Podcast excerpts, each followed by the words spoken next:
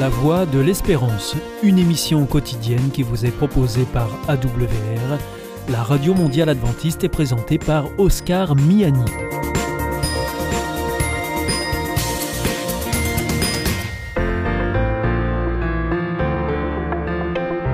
La revue Santé avec le docteur Jean Lincey est présentée par Oscar Miani. Bienvenue docteur Jean Lincey euh, au micro de la revue Santé, bonjour. Bonjour Oscar. Merci donc de nous rejoindre pour euh, cette revue de presse sur la santé que vous nous proposez euh, chaque semaine. Et au menu aujourd'hui, eh bien, vous aborderez un questionnaire qui permet de déceler les gens à risque de schizophrénie. Vous nous parlerez aussi d'un traitement pour la ménopause non hormonale. Et puis, vous parlerez aussi des laxatifs au regard de la démence. Voilà, docteur Jean Lincey, la parole est à vous. Tout d'abord, euh, revenons sur ce questionnaire qui permet de déceler les gens à risque de schizophrénie.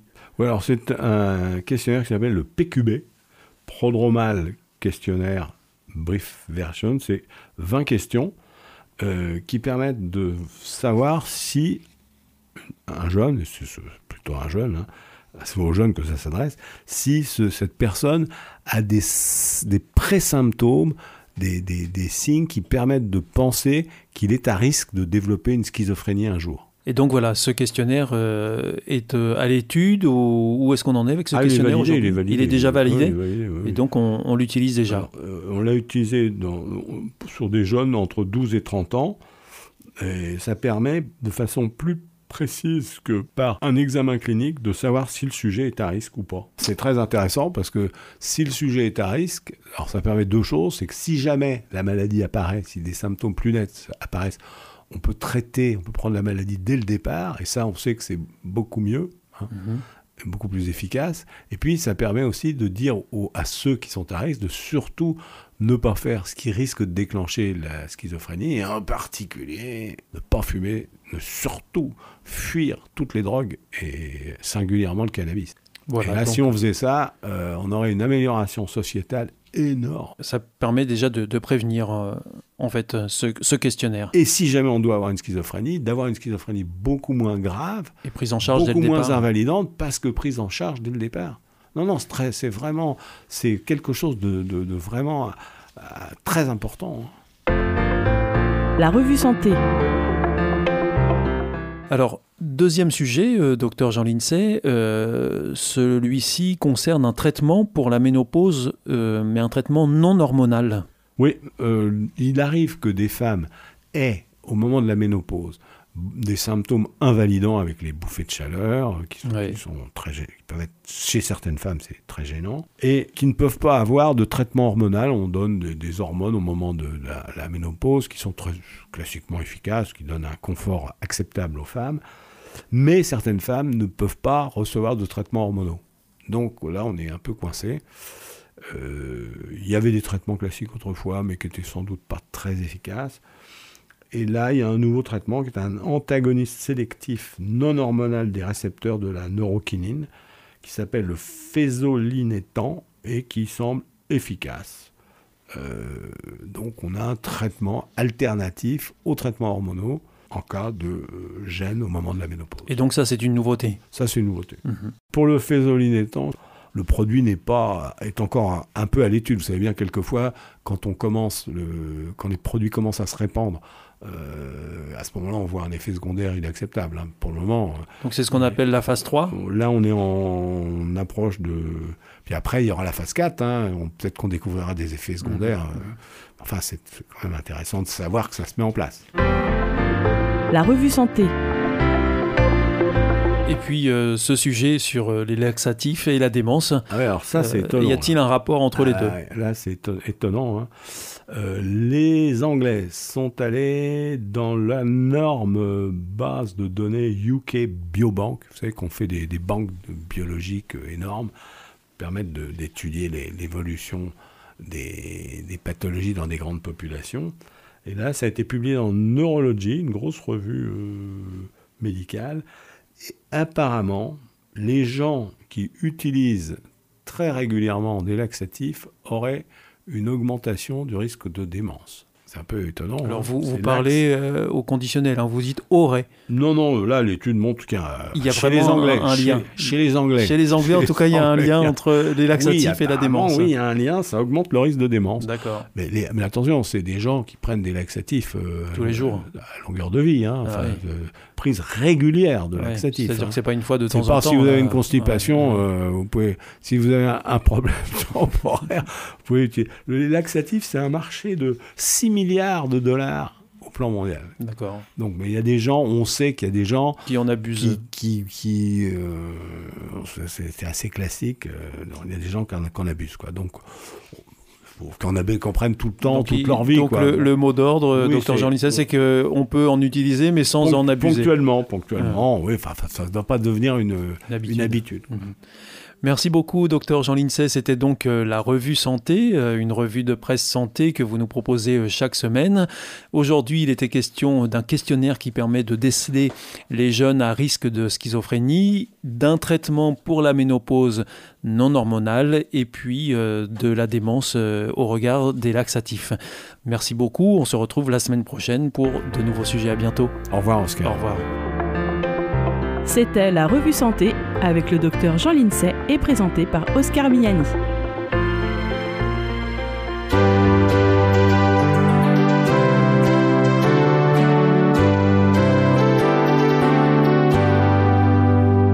This is Adventist World Radio, the voice of hope. Hier ist Adventist World Radio, die Stimme der Hoffnung. Questa è la radio mondiale avventista. La voce della speranza.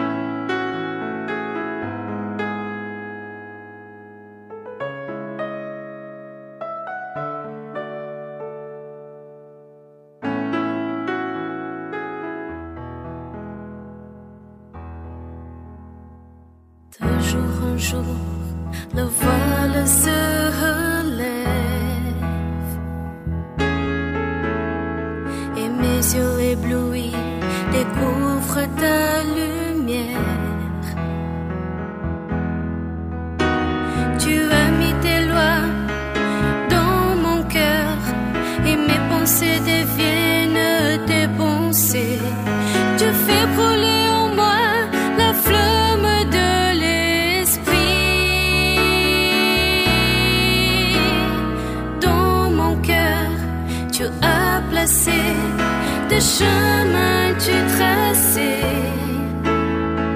Tu as changé mes haillons, mon vêtement de fête. Tu as fait de moi une source d'eau que plus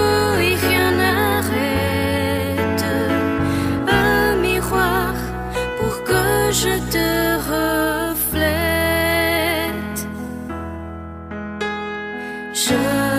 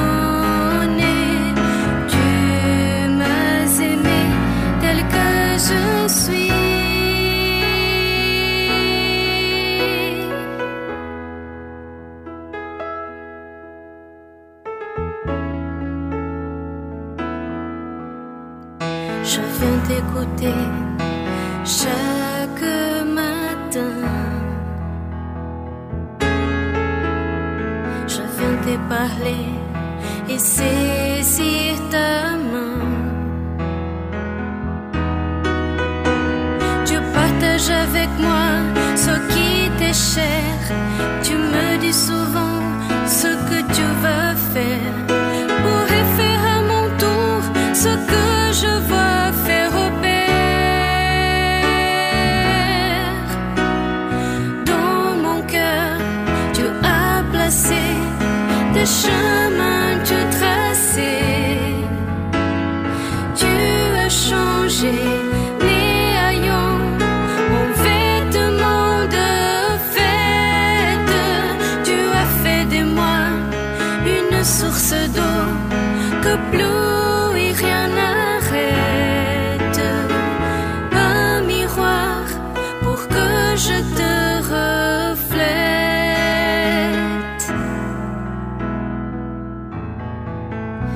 je te reflète.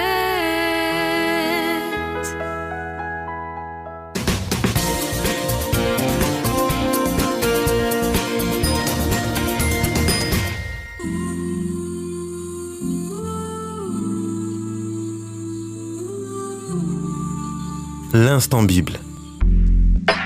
La Bible à la portée de tous. Présenté par Nafi Bonin. Tous, j'espère que vous allez bien, que vous avez passé une très bonne semaine et que vous profitez de ce soleil. Personnellement, je vais très bien. Aujourd'hui, on va parler de la marque et le sceau. Mais je vais vous le faire en deux parties. C'est un sujet trop passionnant pour le faire en cinq minutes. Avec le pasteur Philippe Leduc. Bonjour Philippe, comment vas-tu? Bonjour, bien bien. Heureux d'être là avec vous. Super. Et avec le pasteur Camille Gétro. Comment vas-tu? Bonjour Nafi, content de te voir. Bonjour tout le monde. Alors, petite introduction. Je vais vous raconter l'histoire d'une personne qui attend désespérément que Dieu vienne la sauver. Elle est sur une maison, il y a de l'eau, elle attend, elle prie, elle prie, elle demande à Dieu de l'aider. Et euh, il y a une barque qui passe et qui dit montez, montez, on va vous aider. Elle dit non, non, non, non, non, non. Donc peut-être qu'elle attend quelque chose d'extraordinaire. La personne s'en va. Euh, les pompiers arrivent, lui disent ah on va vous aider. Non, non, non, je veux pas, je veux pas. Et en fait, à ces deux reprises où on a essayé de l'aider, c'était quand même évident que Dieu lui avait envoyé deux personnes pour l'aider et elle a laissé passer ça. Et je ne sais pas si euh, parfois on ne pas ce qu'on fait. Dieu nous envoie les choses et on reste dans notre entêtement. Je vais vous lire euh, Cantique 8, versets 6 à 8, qui dit ⁇ Mets-moi comme un seau sur ton cœur, comme un seau sur ton bras, car l'amour est fort comme la mort. La jalousie est inflexible comme le séjour des morts. Ses ardeurs sont des ardeurs de feu, une flamme de l'Éternel. Les grandes eaux ne peuvent éteindre l'amour et les fleuves ne le submergeraient pas. Quand un homme offrirait tous les biens de sa maison contre l'amour, il ne s'attirerait que le mépris. Alors je souhaite savoir quelle est la notion de sceau dans ce texte, quel est le contexte? Oui, alors on est dans le Cantique des Cantiques. C'est un de mes livres préférés. C'est un livre très romantique, euh, limite sexy, quoi, vraiment sympa comme tout, avec euh, beaucoup de lyrisme et beaucoup d'envolées très très très très euh, amoureuses, quoi. Et alors, dans ce contexte-là, mets-moi comme un saut sur ton cœur c'est un appel à un amour qui est un amour complet, un amour total. Pas un amour qui aussi un petit peu d'un jour sur l'autre. Un jour je t'aime, un jour je t'aime moins, un jour je t'aime pas. Euh, un jour euh, t'es au top, le lendemain t'es plus personne. Non, mais moi comme un saut sur ton cœur, c'est quand même comme un choix définitif, comme vraiment le signe d'un amour absolu. Et donc évidemment, dans ce contexte-là, euh, très romantique des cantiques, des ça fait sens. Est-ce que je pourrais apparenter ce texte à une demande en mariage, quelqu'un qui dit à sa femme je t'aime, elle dit oui et c'est un amour pour toujours alors le, mariage a pas mal changé quand même à, notre époque, euh, c'est-à-dire que fut une époque où on se mariait, c'était pour la vie. C'est vrai. Maintenant, on se marie, mais je, crois, si je me souviens bien, il suffit de faire une lettre à un notaire, non, pour pouvoir divorcer facilement. Je crois que Philippe est au courant de cette question-là, non? Non, non, je ne m'en suis, jamais servi. J'en suis à 27 ans de mariage. Félicitations. Non, mais c'est vrai que le, quand, on, quand on met un sceau sur un, sur un diplôme ou sur on, on peut difficilement l'enlever. Et quand on enlève le sceau, on voit qu'il y avait quelque chose derrière. Hein. Donc, euh, mettre une marque sur son cœur, ça veut dire vraiment avoir quelque chose de, de très, très profond, très solide. Et si on l'enlève, ça va faire mal et il va y avoir une déchirure quelque part. Donc c'est une, vraiment, une véritable marque d'amour. D'ailleurs, euh, au Moyen Âge, on se servait des sceaux pour authentifier. Oui. Pour dire que c'est vraiment, c'est vraiment euh, c'est vraiment moi qui écris cette lettre, moi, le seigneur d'Alençon, etc., au duc de Guise, je ne sais pas. On met le sceau, et comme il n'y a pas de contrefaçon facilement faisable, en tout cas, on peut mm. reconnaître et on peut dire que ça, c'est vraiment une lettre du duc de Guise ou du seigneur d'Alençon, ou que sais-je encore. Ça permet de savoir qui euh, a cette marque, qui est la personne et quelle est la qualité de la personne qui appose la marque, ou qui est détentrice de la marque? Philippe, est-ce que tu peux me lire euh, Apocalypse 7, versets 2 à 3, s'il te plaît? Oui, tout à fait. Je vois un autre ange, il monte du côté où le soleil se lève. Il tient ce qui sert à mettre la marque du Dieu vivant. Il crie avec force aux quatre anges qui ont reçu le pouvoir de faire du mal à la terre et à la mer. Attention, ne faites pas de mal à la terre, ni à la mer, ni aux arbres. Nous devons d'abord mettre une marque sur le front des serviteurs de notre Dieu. D'accord. J'ai trois, est-ce que tu peux me lire Apocalypse 14, versets 9 à 10, s'il te plaît? Un troisième ange suit les deux premiers, et il dit d'une voix forte, Si quelqu'un adore la bête et sa statue, il reçoit sa marque sur le front et sur la main, et il boira lui aussi le vin de la colère de Dieu, ce vin sera fort, et Dieu le versera dans la coupe de sa colère. Alors, dans ces deux textes, euh, on fait référence au sceau et on fait référence également à une bête. Euh, ici, qu'est-ce que ça pourrait signifier? Je ne comprends pas trop. Ben, il y a, y a le, la marque de Dieu et la marque de la bête. On pourrait dire le sceau de Dieu et le sceau de la bête. C'est un petit peu la même chose. Mais de la même manière que dans le Cantique des Cantiques, il y a cette volonté euh, d'un amoureux, d'une amoureuse d'avoir le sceau de son amoureux sur le cœur. De la même manière, notre manière de vivre, notre manière de se traiter soi-même, de traiter les autres, eh bien, quelque part, ça, ça porte une marque. C'est-à-dire que ça fait du bien ou ça fait du mal, pour être très, très, très un peu simple quoi, dans la manière de dire les choses. Et donc, il y a des gens qui vont suivre Dieu, qui auront donc euh, le sceau de Dieu, et des gens qui vont suivre la bête, le mal, quoi, si on veut, et qui auront la marque du mal. Tu viens de dire quelque chose qui est très marquant. Tu parles de, du sceau de Dieu, mais aussi le sceau de la bête. Et est-ce que ça veut dire qu'il y a des gens qui font le choix de marcher avec euh, des bonnes personnes ou le choix de marcher du mauvais côté C'est possible de se dire je vais marcher du mauvais côté? Oui, c'est ce que c'est ce qu'on voit ici dans les dans les deux textes. Et c'est vrai que entre mon texte et le texte qu'a lu Gétro, c'est vraiment très très opposé. Hein. Ici, on parle de de mettre une marque sur le front des serviteurs de Dieu, euh, donc le, le, bon côté, on dirait. Hein. J'ai trop lui avait le texte du mauvais côté. Hein. On, a, on a vraiment l'impression en lisant ces, ces deux textes-là qu'il y a la volonté d'identifier clairement mhm. une personne suivant le camp dans, dans lequel il se situe. Euh, et, et, en plus, quand on met une marque sur le front, oui. Euh, ça veut dire qu'on on le voit tout de suite, hein, parce que c'est la première chose qu'on voit chez, chez quelqu'un, c'est son front. Euh, on regarde le visage et le front oui. étant juste au-dessus. Euh, ça veut dire que ce signe est quelque chose de très visible très marquant euh, et on peut pas le cacher. On peut pas, euh, ça se voit comme le nez au milieu de la figure. On exactement, exactement. C'est un signe marquant. Maintenant, si je peux ajouter quelque chose à cela, on, on est dans le livre de l'Apocalypse. C'est-à-dire qu'on est dans un livre euh, qui utilise énormément d'images et énormément de symboles. Donc on lit ces textes-là, il ne faut pas imaginer qu'on aura, je ne sais pas moi, un, un tatouage oui. un tatouage bon et puis un tatouage méchant. Euh. Non, là on est dans un contexte où Dieu juge le cœur de chacun. Il sait ce qu'il y a dans le cœur et dans la tête de chacun et il sait finalement quel est l'univers, le, en fait, le, le monde que les uns et que les autres ont choisi. Et il y a des gens qui choisissent effectivement aussi bien de, choisir, de, de, de vivre dans la lumière, disons, que des gens qui choisissent de vivre dans les ténèbres et qui le font consciemment. Alors en même temps, faut avouer que c'est pas toujours facile de savoir si on marche dans la lumière ou si on marche dans les ténèbres. C'est pas si simple. Parfois les choses n'ont pas l'air toutes blanches ou toutes noires, elles ont l'air d'être grises. D'accord. J'ai parcouru plusieurs Bibles et plusieurs euh, éléments montraient que le sabbat pouvait être une appartenance aussi, une alliance qu'on pouvait faire, non? Oui, en effet, c'est un, un jour très important que Dieu a, a mis à part. Euh, et quelque part, c'est un symbole qui est tellement fort euh, que quand on s'approprie ce, ce symbole-là, ça devient, ça devient quelque chose de tellement important pour, pour nous.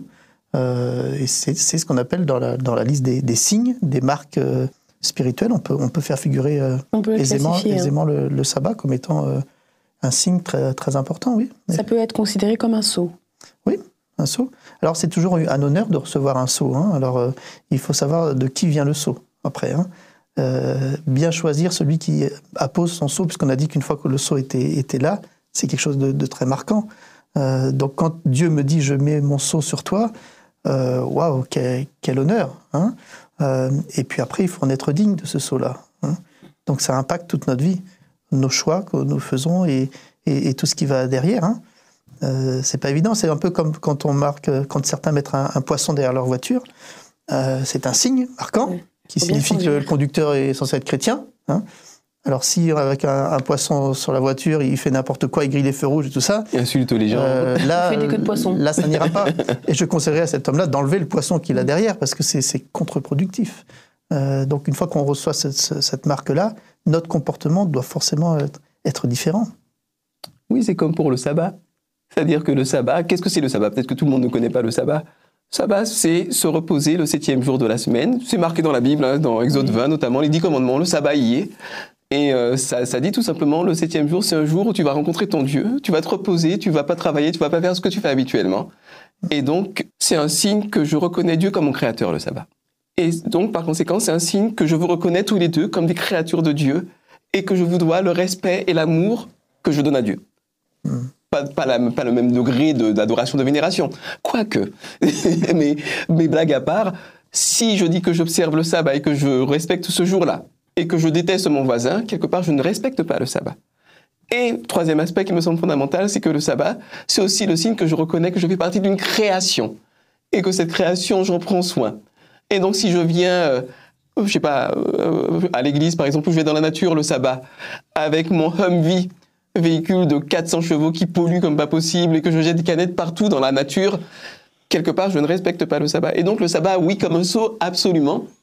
Tant que c'est au moins ces trois dimensions-là sont comprises, intégrées et vécues, parce que ça fait tout simplement de nous des enfants de Dieu, des fils et des filles de Dieu. Tout à l'heure, tu as dit quelque chose qui m'a marqué euh, euh, quand tu as dit oui, euh, la voiture, il faut que la, personne qui se revendique chrétienne, il faut qu'elle ait un comportement qui aille avec. Mmh. Et je valide tout à fait, mais est-ce qu'on peut avoir un comportement qui n'est pas adapté à la représentation euh, de Dieu sans faire exprès?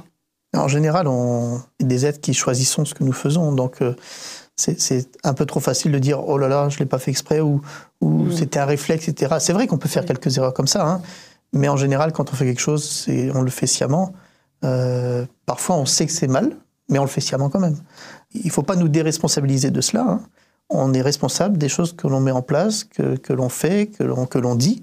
Euh, et on ne peut pas se dédouaner en, disant mm. non, non, euh, j'ai, telle attitude, mais il faut, il faut aller voir ça autrement, etc. Des fois, non, non, il faut avoir le courage. Et si je mets mon poisson, j'assume. Mm. Et je vais, je vais faire en sorte. Maintenant, il y en a qui mettent pas de poisson et qui ont un très bon comportement au volant. Et on se dit, tiens, bah lui, euh, il n'a pas mis son poisson, mais je lui en mettrais bien un poisson, par exemple parce qu'il a une attitude qui est très très bonne, tu vois. Euh, donc, il faut pas s'arrêter en effet euh, au petit, au petit symbole, mais il faut que notre comportement soit en cohérence avec ça. Hein. Est-ce qu'on peut dire qu'une fois, c'est une erreur et deux fois, c'est un choix? Je, connais cette phrase-là et je, l'aime beaucoup en effet parce que c'est ce qu'on appelle l'expérience en fait. Hein. Exactement. À partir du moment où on a vécu quelque chose, on peut pas dire j'ai jamais vécu ça. Si, je l'ai déjà vécu une fois. Et comment j'ai traité cela pour éviter de refaire deux fois les mêmes erreurs? Et en effet, la deuxième fois, c'est plus une erreur, c'est un choix. Je suis d'accord avec ça. Oui. Après, après euh, c'est vrai que Dieu euh, n'est pas comptable de nos. Enfin, je veux dire, il ne fait pas le décompte. Hein. Mhm. Ligne après ligne, péché après péché, erreur après erreur, mais nos vies, effectivement, comme le disait très bien Philippe tout à l'heure, nos vies en elles-mêmes sont le signe. La qualité de nos vies sont le signe qu'on a choisi la lumière ou qu'on a choisi les ténèbres. C'est pas parce qu'on a choisi la lumière qu'on est parfait.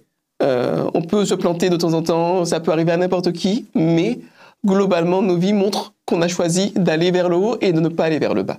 Et si on va vers le bas et que quelqu'un nous avertit, nous envoie des signes, comme c'est bien aimé cette histoire du début, comme ces pompiers qui avaient été envoyés, parfois Dieu nous envoie des signes pour parler à notre conscience, pour nous dire, écoute là, tu es en train de faire du mal à, ta femme, à tes enfants, à tes amis, à tes collègues, change de comportement, tu changes toi-même, tu fais du mal à toi-même, change. Et si on ne tient pas compte de ces avertissements de Dieu et qu'on s'obstine on s'enferme dans les ténèbres, alors on choisit de s'apposer nous-mêmes la marque de la bête, parce que finalement, la marque de la bête, c'est pas Dieu qui nous la pose, c'est nous-mêmes qui choisissons. Voilà, une fois une erreur peut-être, mais quand j'ai vraiment conscience de la portée des choses et que je persiste dans la même chose, dans ce cas-là, c'est ma responsabilité. Et donc, quelque part, c'est ma vie entière qui est le signe que j'ai choisi, une voie ou l'autre voie. Et Dieu ne nous impose pas euh, telle voie ou telle voie, il nous dit choisis. Euh, après, il nous donne un petit conseil. Je préférerais que tu choisisses le camp du bien. Euh, mais le choix reste entre tes mains. Euh, simplement, une fois que tu as fait le, choix, alors vis en cohérence avec ce choix-là. Alors, je, je vais vous poser une question, mais je vais vous demander de ne pas y répondre, parce qu'on va se voir la semaine prochaine pour la partie 2. Et cette question, c'est doit-on s'en inquiéter? Et on a combien de temps pour se décider de savoir si on choisit la voie du bien ou l'autre voie? Et en attendant d'avoir la réponse, rendez-vous la semaine prochaine. Je vous remercie d'avoir partagé cet échange avec moi. Merci beaucoup Philippe. Merci beaucoup Gétro. Et je vous souhaite à tous de passer une excellente semaine.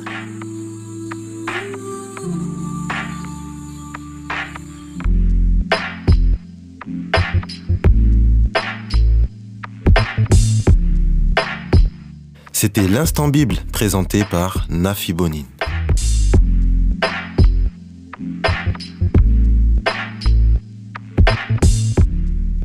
Connais-tu l'IEBC Non, c'est quoi? C'est l'Institut de l'étude de la Bible par correspondance. Tu vas sur le site www.iebc.org et tu découvres tout. En effet, étudier la Bible, c'est vraiment fun. J'ai découvert ces cours gratuits destinés à tous et c'est très intéressant. Moi, j'ai suivi le cours Au nom de l'amour. Il me tarde de découvrir les autres cours gratuits sur la Bible sur www.iebc.org. Notre émission est maintenant terminée. C'était la Radio Mondiale Adventiste, la voix de l'espérance. Je vous souhaite à présent une très bonne continuation. Que Dieu vous bénisse. À demain.